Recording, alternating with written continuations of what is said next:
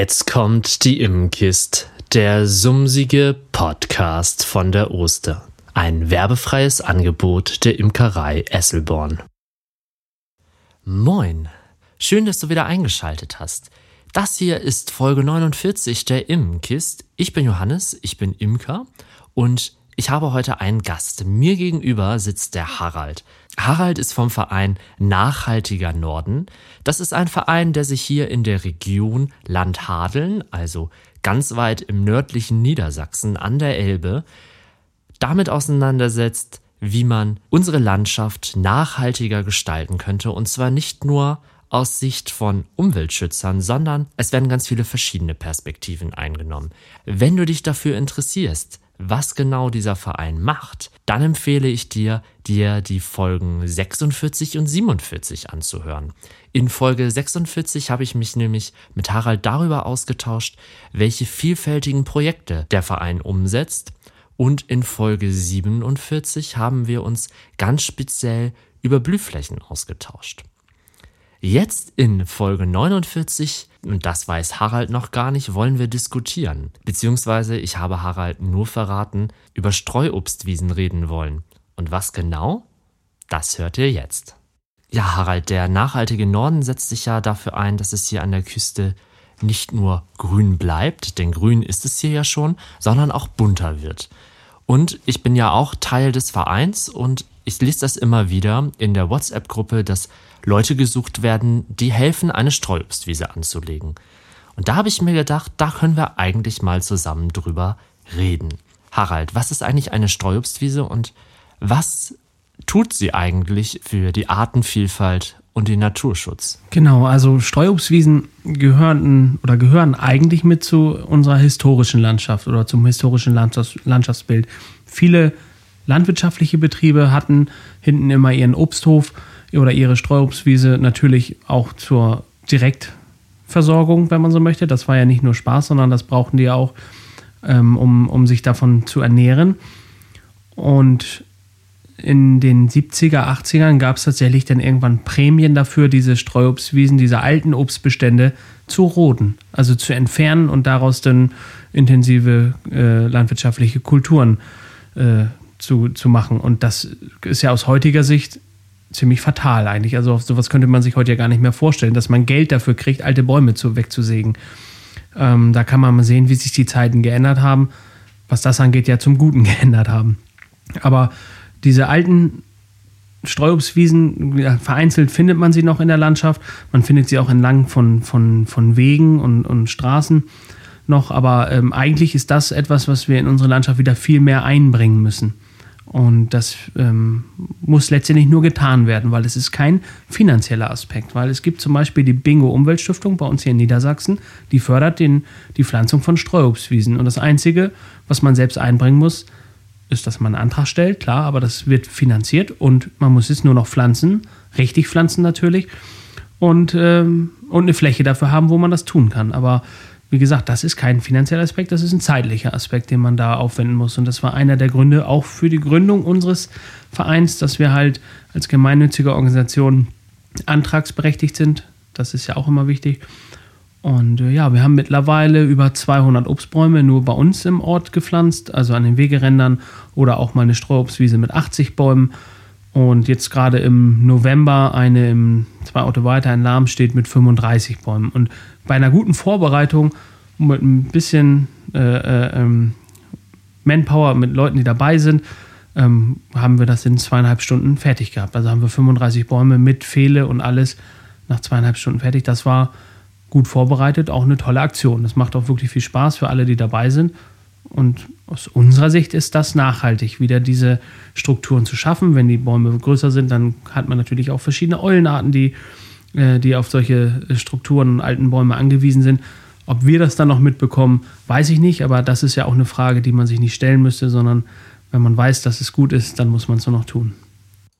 Was pflanzt man denn da so für Bäume? Also was sind so die Standardarten, die angepflanzt werden? Genau, Förder, also wir haben ja einmal haben wir die alten Obst, also alten Obstsorten. Wir haben natürlich werden das keine Kulturobstsorten äh, sein wie im alten Land, oder, oder dergleichen. Sowas wird natürlich auch nicht gefördert und das ist für uns jetzt ja auch nicht zielführend. Wir wollen ja nicht Menge an, an Äpfeln haben, sondern wir wollen die alten Obstsorten wieder einbringen. Da wäre der Hartler Rotfransch oder die, der Finkenwerder Herbstprinz oder verschiedene Renettenarten. Also da gibt es unglaublich viele tolle Arten, also auch in der Anzahl, glaube ich, gefühlt unbegrenzt. Es gibt immer noch welche, die man auch wiederfindet oder wieder entdeckt äh, an Arten. Und die werden eben äh, bei uns in der, in der Baumschule in, in Osterbuch bei Reimer Esselborn, da können wir die beziehen. Da geben wir rechtzeitig eine Bestellung auf und dann ähm, bekommen wir diese alten Obstbaumsorten, auch Bedingungen dafür, dass es dann gefördert wird. Und die bringen wir dann in die Fläche ein. Wenn wir sie pflanzen, ja, wir haben auch schon, also sagen wir mal, alle acht Meter einen Baum, im Optimal auch ein bisschen versetzt. Eine Sache darf man dabei nämlich nicht vergessen, wenn man eine Streuobstwiese hat, dann darf man die Pflege nicht unterschätzen. Und wenn man sie so pflanzt, dass man das mit der Hand pflegen muss, dann haben wir ein Problem, weil dafür Menschen zu finden, die dauerhaft, möglicherweise noch mit der Sense, einen halben Hektar Grünland äh, oder eine Streuobstwiese bearbeiten wollen, das sollte, da sollte man nicht zu optimistisch sein. Also man muss es so pflanzen, dass man es tatsächlich mit einem kleinen Traktor, mit einem kleinen Trecker und einem Mähwerk ähm, einem mindestens einmal im Jahr eben dann auch pflegen kann. Streuobstwiesen kenne ich ja auch zuhauf. Man, man sieht sie ja irgendwie überall mal. Zum Beispiel dort in Osten, wo wir die Honigbienen in die Obstplantage bringen, da ist nebenan eine alte Streuobstwiese mit richtig dicken, alten Hochstammapfelsorten oder Apfelbäumen. Oder bei meinen Großeltern, da bin ich immer als kleines Kind äh, in der Obstwiese spielen gewesen. Und ich fand das auch immer richtig klasse und richtig gut. Bis zu dem Zeitpunkt, wo ich Imker geworden bin. Da habe ich nämlich festgestellt, die Idee ist gut, aber mir fehlt da noch was. Jetzt bin ich gespannt. Ja, weil du bist da in der Tat noch unwissend. Also, pass auf. Meine Frage oder mein Ansatz ist, was blüht da eigentlich? Also, wir haben ja die Obstblüte, irgendwie Ende April und den Mai über. Und dann kommt vielleicht, je nachdem, wie sich ja die Besitzer entscheiden, unten vielleicht noch eine Blühmischung in den Boden. Und es blühen da noch ein paar Blumen. Und das war es dann aber schon. Und ich frage mich als Imker, und als Insektenliebhaber, was können wir noch bieten? Da, da haben wir jetzt so ein Biotop geschaffen, so, so einen wundervollen Raum, aber auch nur so, so bruchstückhaft. Da kann noch so viel mehr geschehen. Zum Beispiel, was blüht vor der Obstblüte? Was blüht nach der Obstblüte? Oder vielleicht auch so ein bisschen übergangsweise parallel. Ich achte da halt auf unsere Landschaft so ein bisschen. Ich weiß, ihr Zuhörer, ihr kommt aus ganz Deutschland. Und ihr kennt es nicht oder vielleicht nicht, dass nicht immer ein Wald um die Ecke ist oder nicht immer geeignetes Blühmaterial um die Ecke steht. Bei uns ist es so, dass wir hier Rapsschläge haben, die zum Beispiel mehrere Kilometer lang sein können. Oder dass man, umso näher man an die Elbe kommt, immer weniger Bäume hat. Und wenn da Bäume stehen, dann sind es meistens solche, die gar nicht so attraktiv für unsere Bienen sind. Und da will ich eigentlich nochmal mit dir jetzt hingucken. Aber was würdest du denn vorschlagen, wenn wir jetzt zum Beispiel einen halben Hektar Grünland haben und äh, da sagt der Eigentümer, Mensch, hier eine Streuobstwiese, das wäre klasse, so wie wir das in Lamstedt gemacht haben, haben diese 35 Bäume da in entsprechenden Abstand hinge, eingepflanzt. Und was würdest du jetzt sagen, was müsste man da noch einbringen? Also welche Strukturelemente fehlen, um es noch attraktiver zu gestalten? Also wenn man was hinzufügen will, dann fände ich es ganz sinnvoll, wenn man eine Hecke oder eine Art Umzäunung anlegt aus Bäumen. Bäume aus dem Grund, dass sie halt auf einer kleinen Fläche ganz, ganz viele Blüten haben. Stellt man sich also so einen Obstbaum vor, dann hat er ja vielleicht drei, vier Quadratmeter, aber schon zwei, dreitausend Blüten. Das, das darf man ja nicht vergessen, dass der halt nach oben hin ganz viel Blütenfläche dann bietet. Ich würde dafür dann aber Bäume empfehlen, die man vielleicht auch mal zurückschneiden kann, die man vielleicht als Kopfbäume nutzen kann. Ich würde jetzt einfach mal das Jahr durchgehen. Und zwar geht es ja bei mir los auf jeden Fall mit der Haselnuss. Ich weiß, das ist nicht attraktiv für alle Insekten und auch Honigbienen nutzen das nur im äußersten Notfall, aber es geht dann ja auch relativ zeitnah weiter mit Saalweide. Sind das diese Kätzchen, die da dran sind, die, die man im zeitigen Früh jetzt auch schon sieht? Ist das die Saalweide? Genau, das ist eine Weidenart, die halt nicht nur Pollen, sondern auch Nektar liefert. In manchen Regionen in Deutschland kann man das scheinbar auch als, richtige, als richtigen Sortenhonig ernten. Hier bei uns ist das allerdings noch ein bisschen früh im Jahr. Wir haben ja immer noch die, ja, die große Kältemaschine da draußen vor der Tür, die Nordsee. Ja, aber eine Saalweide wäre eine Möglichkeit, die man pflanzen könnte, die man auch sehr gut zurückschneiden kann. Und dann als nächstes in meinem Jahresplan kämen natürlich dann die Obstbäume also der Hauptteil einer Streuobstwiese. Dann würde es weitergehen mit Weißdorn oder ähnlichen Dornarten, Faulbaum, Feldahorn, Linden, die ja ursprünglich auch aus unseren Wäldern kommen, äh, die Eberesche und die Esskastanie, die ja wiederum auch dann Früchte trägt. Ja, kann man, ich so mit dem forstlichen Hintergrund sage ich mal, ich stelle mir jetzt, modelliere gerade so eine Hecke oder so, so, so einen Saumbereich, so einen Randbereich wo man dann guckt, die Linde und die Eberesche, die stehen ja ein bisschen da drüber, die sind eher als, als Bäume ja zu sehen. Als Eck in der Ecke. Oder mit, ja genau, dass man so, so eine Wellenform sozusagen hat und äh, immer, immer einen hohen, höheren, also einen Baum und dann eben ein paar Hecken. Linden lassen sich ja aber zum Beispiel auch zurückschneiden. Also ich glaube, alle Bäume oder alle Pflanzen, die ich gerade genannt habe, kann man zurückschneiden. Das bedeutet, man kann immer wieder dafür sorgen, dass die Obstbäume, um die es ja hauptsächlich geht, dass die auch genug Licht abbekommen. Ja, spannend. Also das können wir jetzt gerade bei der letzten, bei dieser 35 äh, baumstarken äh, äh Streuobstwiese, können man das tatsächlich äh, auch im Frühjahr jetzt schon angehen. Also dann müssen wir nur die Pflanzen bestellen und dann geht das los. Dann musst du mitkommen. Ja, jetzt bin ich auf jeden Fall dabei, bin ja wieder gesund.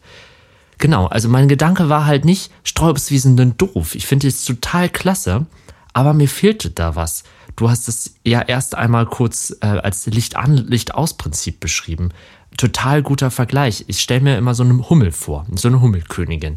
Die fliegt im Frühling aus, landet dann auf so einer Streuobstwiese und denkt sich, wow, was für ein Paradies.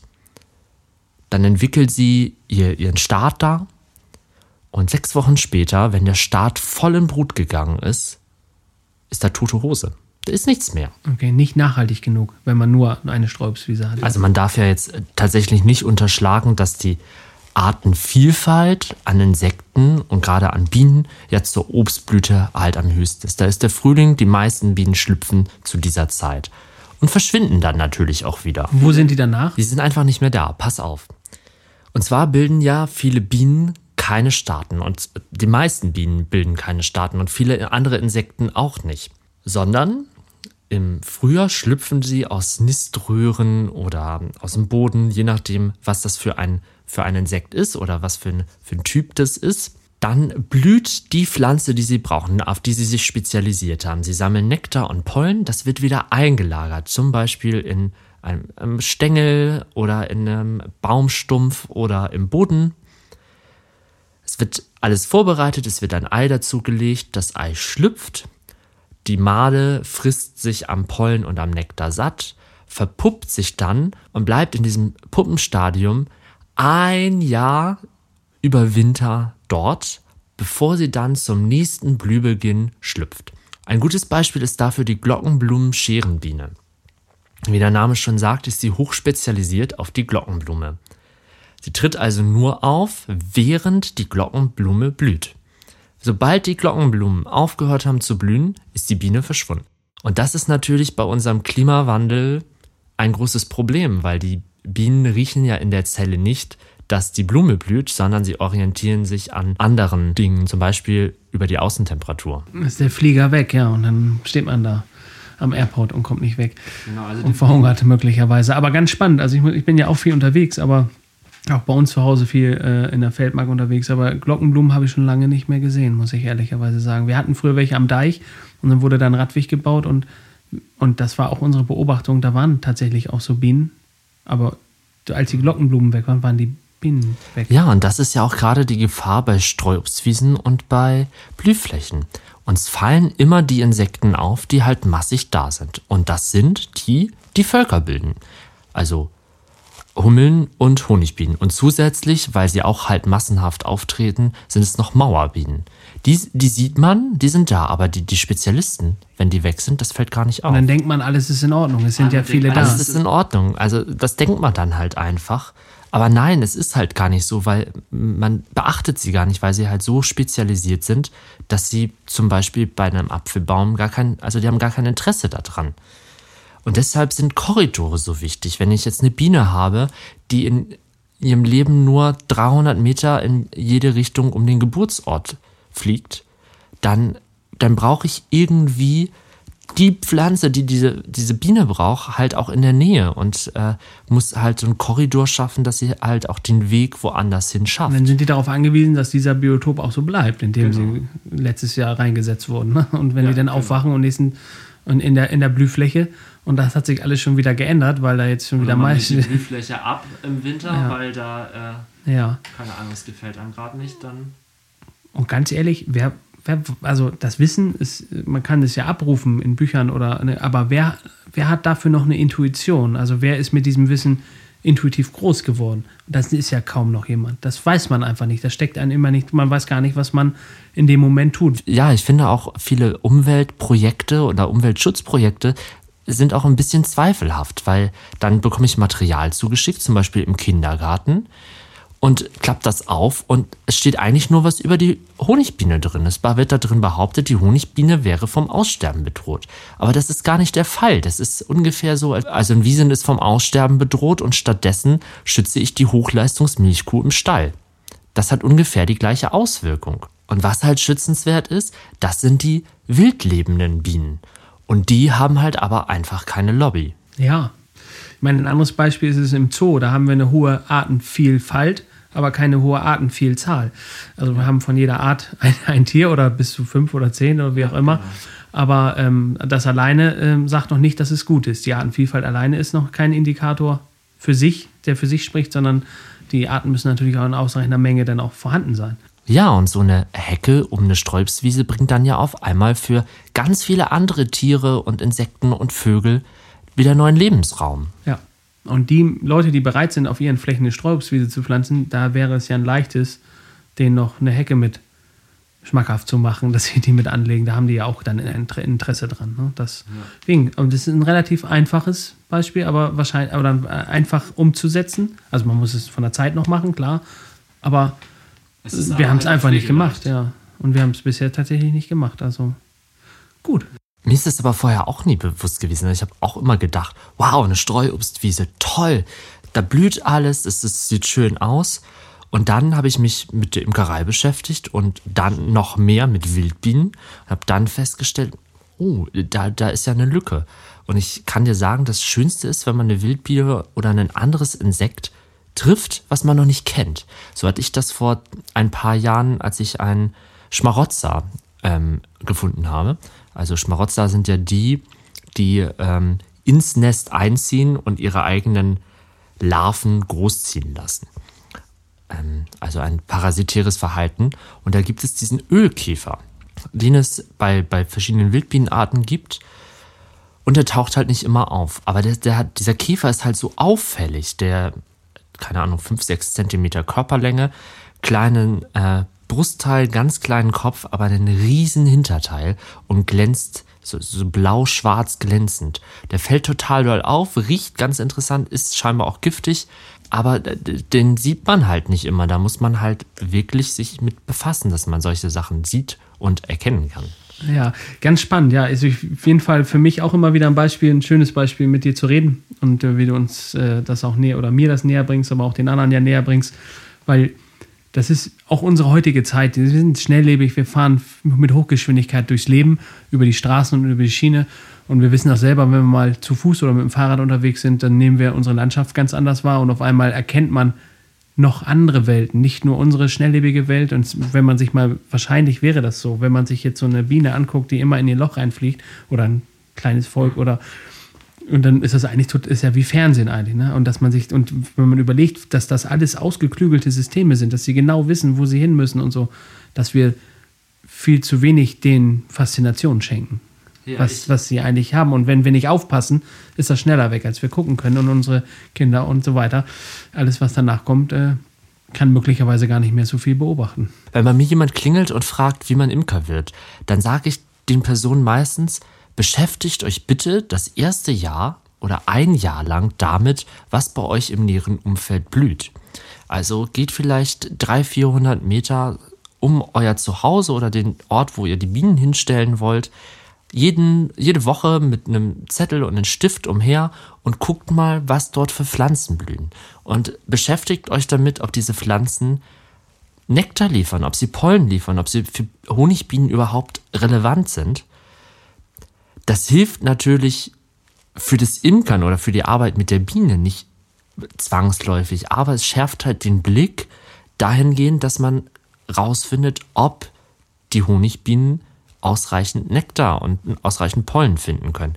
Ich habe es in meinem ersten Jahr leider erst gemacht und hatte zwei, drei Fehltritte, wo ich Bienen irgendwo aufgestellt habe an einem Außenstandort, der gar nicht geeignet war.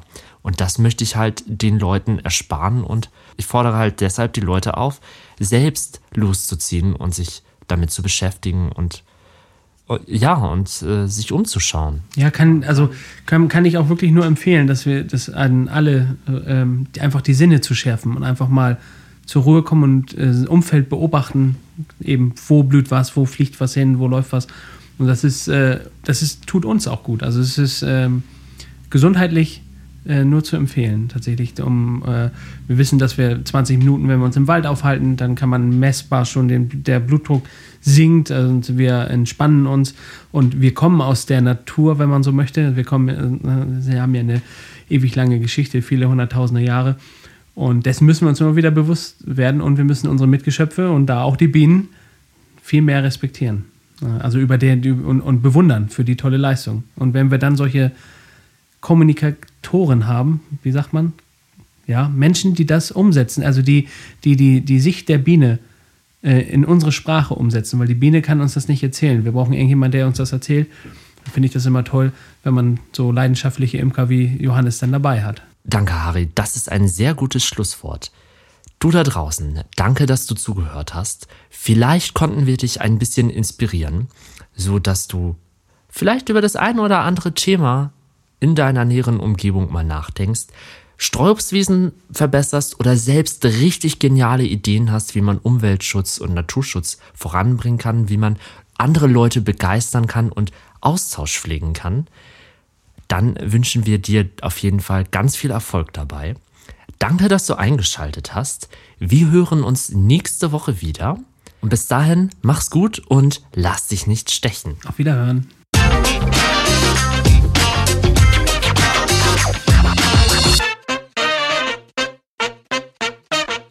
Das war die Immenkist, der sumsige Podcast von der Oster.